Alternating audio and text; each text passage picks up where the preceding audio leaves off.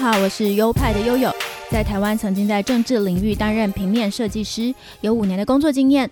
这个节目是我离开台湾的工作后，到加拿大温哥华生活跟继续学习平面设计的经验分享，欢迎收听。嘿，欢迎一起来到优派 Podcast EP 二十八。在上一集的节目里，我公布了与诈骗集团对话的电话录音。后来，因为我妈妈也有收听嘛，她就问我怎么会觉得跟我对话的那三个人是中国人呢？她一听就觉得是台湾人装出来的腔调。因为我妈妈在加拿大住了很久，那实际上有遇过中国人，跟中国人对话过，然后她又常常在家里看中国人的 YouTube 影片，所以她很能够听出来道地的腔调。她说我录到的那些诈骗集团，他们的中文呢，没有真正的中国人那么溜。虽然他们一直说行行这样中国人常用的说话方式，可是我妈妈觉得他们这样讲没有很自然。她觉得对方就是台湾人，因为我妈妈是一个观察能力很强的人，而且我觉得她对中文的语感又很敏锐，所以我就相信她的判断。然后就在同一天，我又接到了诈骗集团的电话。这一次他们假扮的不是快递公司，而是上海不知道什么单位打来的重要通知。那我又很想知道他们到底想要玩出什么花样嘛？就按他的指示转接了进去，然后是一位年轻男性接的电话，结果说什么我的文件好像出了问题，要我在当天的下午五点前处理好，不然就要限制我出境。那我一听又觉得很莫名其妙啊，我觉得又是这种老招，我就回他说：呃，中国政府有什么资格管我？我又不是中国人，我是台湾人。而且我也不在中国境内啊，这根本就没有办法限制我出境什么的。我就跟他说我不需要做任何处理，就结束了电话。结果没想到后来对方隔几个小时后又打来，这次他不是语音哦，就是直接跟我对话，然后依旧是那个年轻男性的声音，然后他就问我说：“小姐，你真的不处理吗？”那我就再说了一次嘛，说上海公安局怎么可能？管得到我？这到底关我什么事？那对方就沉默了一下，就说：“小姐，以后这种电话你还是别接了吧。”然后他就说他自己也是台湾人，所以他不想骗台湾人。那既然我们都说开了嘛，我就劝他不要再做这种事啊，不要再做这种犯罪的行为。那我们就在中间这样来来回回，也讲了一些话。那我也知道了一些资讯。我从他口中得知，他们诈骗集团里其实有很多都是台湾人到中国去的，从事这样的犯罪。而且我也得知，他们基本上其实都赚蛮多钱的，每个月都可以赚到大概台币十万元以上。那运气好的话是更多。也就是说，其实诈骗集团他们骗到人的几率非常大，才可以让他们每个月都有钱可以拿。而且他们是整个集团哦，所以。骗到的钱一定数目相当大，才可以每个人都分到这么多钱，然后也让他们有动力继续做这一行。但我不知道他干嘛跟我讲那么多，也不知道他跟我讲的是不是真的。但是我就有跟他说，我接电话耗这些时间，并不是因为好玩，我就是想要录起来放上网，减少其他人被骗的机会。然后他还在那边跟我卢说：“哈，不要啦，这样我会很麻烦呢。”所以我就觉得把这些资讯放到网上，其实是真的会对他们造成一些麻烦或是伤害的。那我这么做可能也是有效的吧？那我就继续跟他聊啊，才知道虽然是从事犯罪，但是我觉得好像他们为了平衡自己的罪恶感或是什么的，就会生出一些合理化自己行为的模式。比如说他们会说，呃，每个人都有不同工作啊，那我的工作刚好就是这个，或者是说。被我们骗到，就算是那个人衰啊，人生本来就是有时候衰，有时候好运，好像没有被他们骗，本来就会遇到其他坏运之类的，那样理所当然。这种合理化自己行为的现象就常常有啊，像是一些贪污的人会说啊，我不贪，还不是被其他人污去。那吸毒的人也会说，我是用药，我不是在吸毒，反正就是刻意想出这样的话术，其实不是为了在说服别人。我觉得真正的是要说服他们自己吧。那我也要在这边说个抱歉，因为上一集我就说诈骗集团是来自中国，然后说他们是中国人，但是我后来有管道得知，其实这种在北美做诈骗华人勾当的很多都是台湾人，这一点真的是让人听了蛮难过的。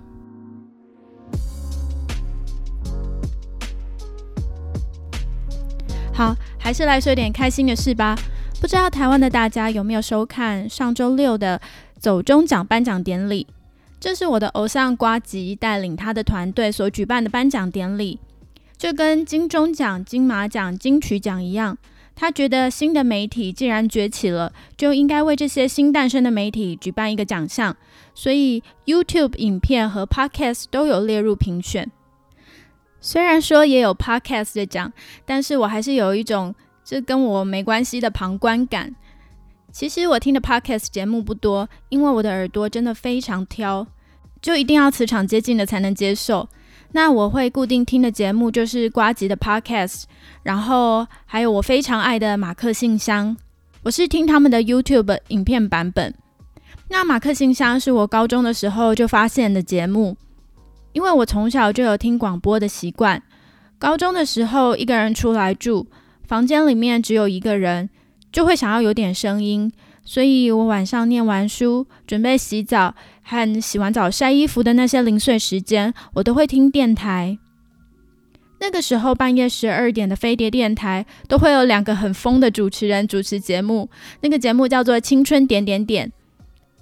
那时候是很新的主持人，就是马克跟玛丽，好像他们也是刚进电台的时候。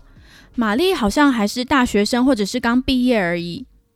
我很喜欢听他们呛听众，而且他们不是乱呛，就是实话实说，说话很实在。这样，像是有听众打电话问他们，不知道自己该不该去告白，马克就会回说：“我怎么知道？看你啊。”或者是有一些奇怪的人打电话进去讲一些逻辑不通的话，他们就会直接挂电话。反正听了很大快人心，所以就非常喜欢他们这种诚实的感觉。但我高中是一个通常十一点多就睡的人，很喜欢他们的节目，却没有办法常常听。那一直到研究所的时候，发现班上也有人喜欢马克跟玛丽，我们就在深夜赶作业的时候一起听。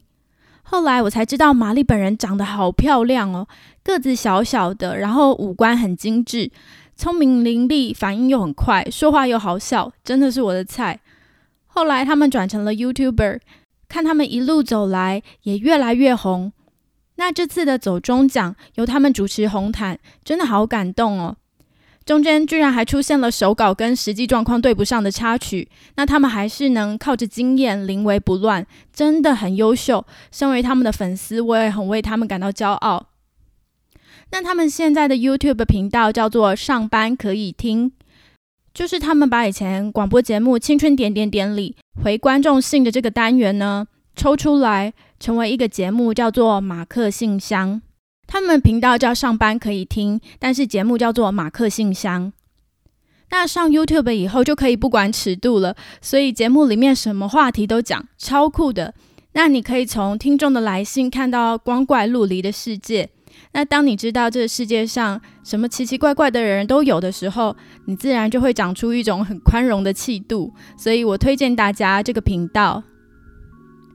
然后典礼上有一位一直得奖的很年轻的男生，叫做小白白坤和。我之前没有看过他的频道，但是就因为这次看到他一直得奖，我就去找了他的影片《爸爸被革职的那天》来看。这已经不是普通的 vlog 了，应该是一部纪录片。它的叙事结构很完整，那也带出了一些议题。像是物流司机的工作现在转交给货运公司，导致很多司机失业。还有物流司机他没有物流管理的专业，似乎一辈子都无法升职这样的状况。那整部片可以感觉到这个作者的心是很温暖的。那在影片里也可以看到很多的爱，对家人的爱，对身边人的爱，对日常生活小事物的爱。好羡慕这种充满热情的人。所以我也推荐大家去搜寻《爸爸被革职的那天》这部十七分钟的影片。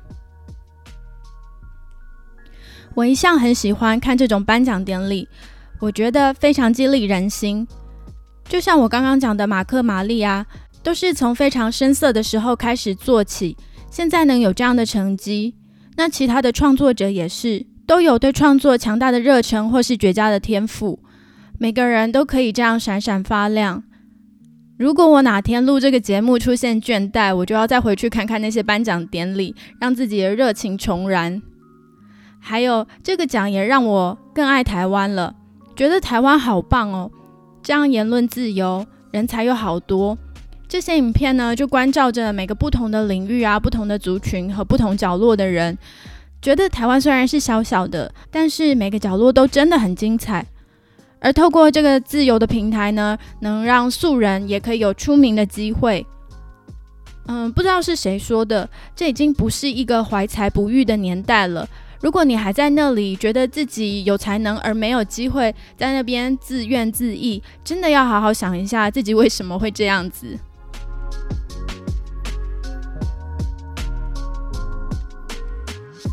好的，我们把现场转回加拿大。上周有一个重要的国定假日，嗯，加拿大几乎每个月都会有一个可以放假的国定假日。而在上一周，十一月十一日是加拿大的 Remembrance Day，翻译作国殇纪念日，或者是和平纪念日或军人节。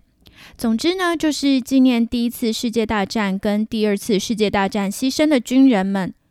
因为一九一八年十一月十一日是第一次世界大战的停战日，所以定在这一天。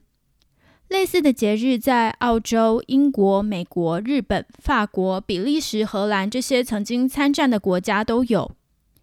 前几天呢，我就看到学校附近的大楼挂起了大大的黑色布条，用红字写着 “We Remember”，很感人呢。加拿大是很重视节日的一个国家，所以在十一月十一日的前后，都可以看到很多人胸前别一朵很漂亮的胸花。那个胸花是红色花瓣、黑色的花心的那种小花，那是虞美人花。我原本以为是罂粟花，但是后来一查资料，发现是虞美人花。虞美人花和罂粟花是同属不同种的植物。佩戴的原因呢？根据维基百科，对，就是维基百科，嗯，说是一个加拿大军医的一首诗，叫做《在法兰德斯战场》。而来的选择虞美人花，是因为第一次世界大战最惨烈的战场法兰德斯盛开着虞美人花，而且虞美人花的红色代表了壕沟中的鲜血，真的是很悲伤又很浪漫的典故。往年在各个卖场都会贩卖这种胸花，那价钱就是随喜，由顾客决定。得到的钱呢，会捐给退伍军人协会。不过这一两年，似乎因为疫情的关系，就没有看到在贩卖了。十一月过后，就是令人期待的圣诞节跟跨年了。加拿大的圣诞气氛很浓厚，现在走在市区就都能感受到。那很多耶诞市集也开始在架设了。冬天好像才是这个国家的主场一样。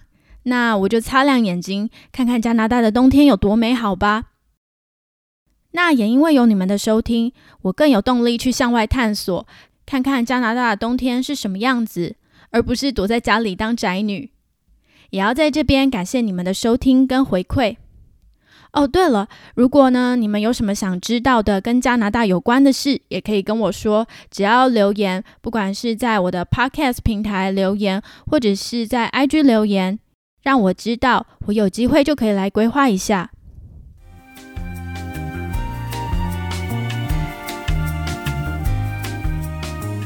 好的，那这就是本集全部的内容啦。